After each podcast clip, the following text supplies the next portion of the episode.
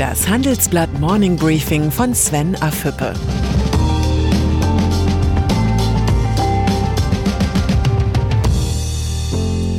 Guten Morgen allerseits. Heute ist Freitag, der 6. November. Und das sind unsere Themen. US-Wahlen. Biden führt, Trump kämpft. Staatsfinanzen. Pandemie der Schulden.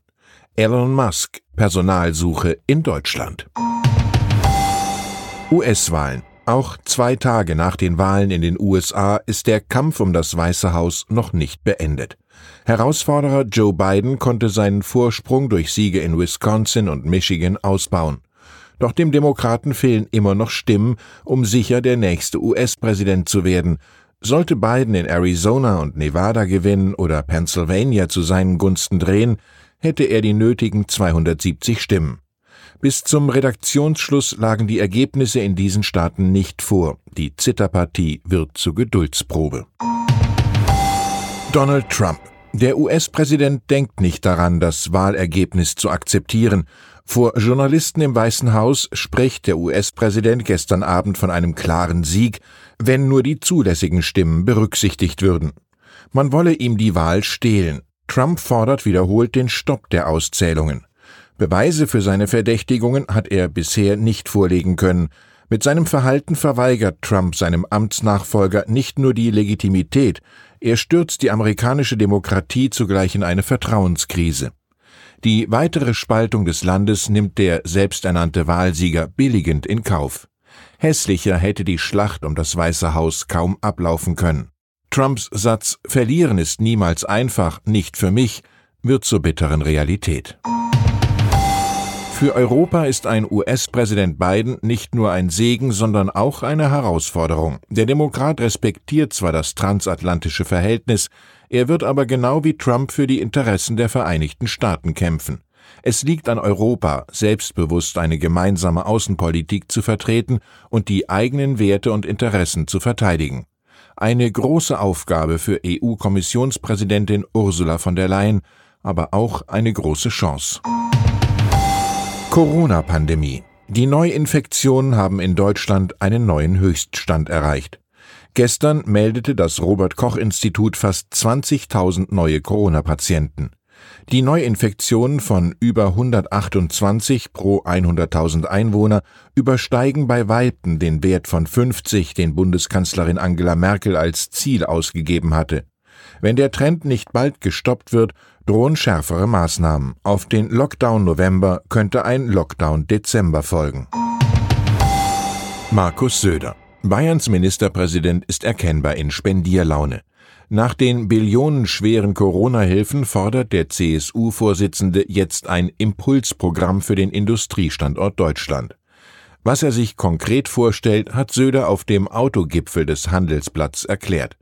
Der Unternehmersteuersatz soll auf 25 Prozent eingeschmolzen, die Energiesteuern gesenkt und die Kaufprämie für Elektroautos verlängert werden. Wir brauchen einen längerfristigen Plan, sagte Söder und unterstrich seine Ambitionen fürs Kanzleramt. Die Vorschläge sind alle richtig. Es bleibt nur die Frage, wer soll das alles bezahlen? Autobranche. Hildegard Müller, die Präsidentin des Verbands der Automobilindustrie VDA, warnte mit Blick auf die strengen Emissionsgrenzwerte der EU-Kommission vor einer zu harten Regulierung. Europa muss den Beweis antreten, dass moderne Industriepolitik sich dem Klimaschutz verpflichten kann und das nicht heißt, dass man seine Wettbewerbsfähigkeit gefährdet.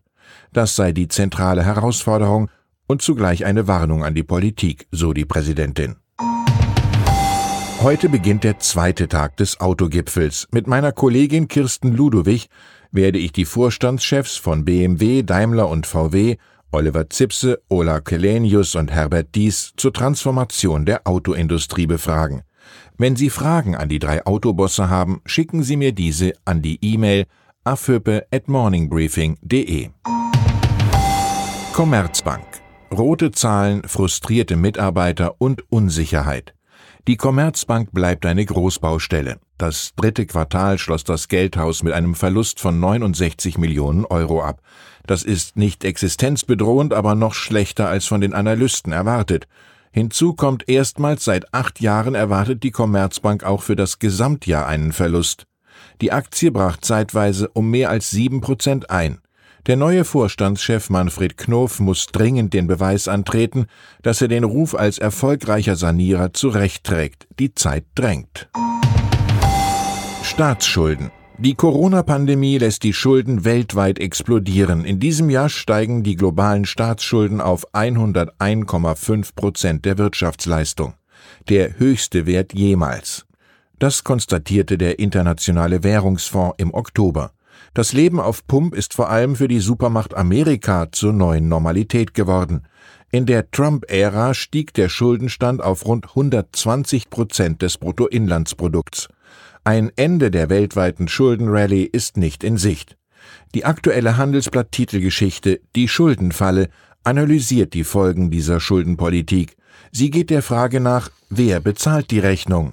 Von Milton Friedman wissen wir, There's no such thing as a free lunch. Kai Scheller, Präsident des Bundesrechnungshofs, geht mit der hohen Neuverschuldung hart ins Gericht. Im Interview mit dem Handelsblatt sagt er, die Haushaltspolitik befindet sich in ihrer größten Bewährungsprobe seit der Wiedervereinigung. Ich sehe die Tragfähigkeit des Bundeshaushalts in Gefahr. Im Windschatten von Corona seien schuldenfinanzierte Nebenhaushalte aufgebaut worden, so Scheller weiter.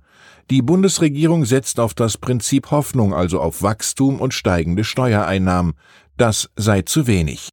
Man muss kein Finanzexperte sein, um zu spüren, dass die Haushaltspolitik des Bundes wenig nachhaltig ist. Und dann ist da noch Elon Musk. Der Tesla-Gründer war gestern zu einem Blitzbesuch in Deutschland.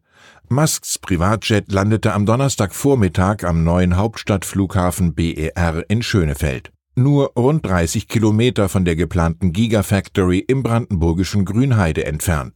Musk schrieb auf Twitter, er wolle erstklassige Ingenieure für seine Autofabrik rekrutieren.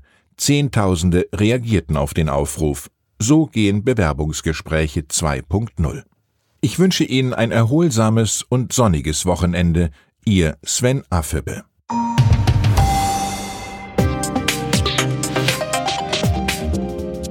Ab 17.30 Uhr sprechen wir bei Handelsblatt Today über alle Themen, die die Finanzwelt bewegen. Integrität und Zuverlässigkeit sind der Schlüssel zu einer erfolgreichen Vermögensverwaltung. Anlegern ist es wichtig, dass ihr Geld sinnvoll, nachhaltig und erfolgreich investiert wird, um den Erfolg auch an nachfolgende Generationen weiterzugeben. Dieses und andere Themen präsentiert von unserem Initiativpartner, der Hypo Vereinsbank Private Banking. Das war das Handelsblatt Morning Briefing von Sven Affüppe, gesprochen von Peter Hofmann.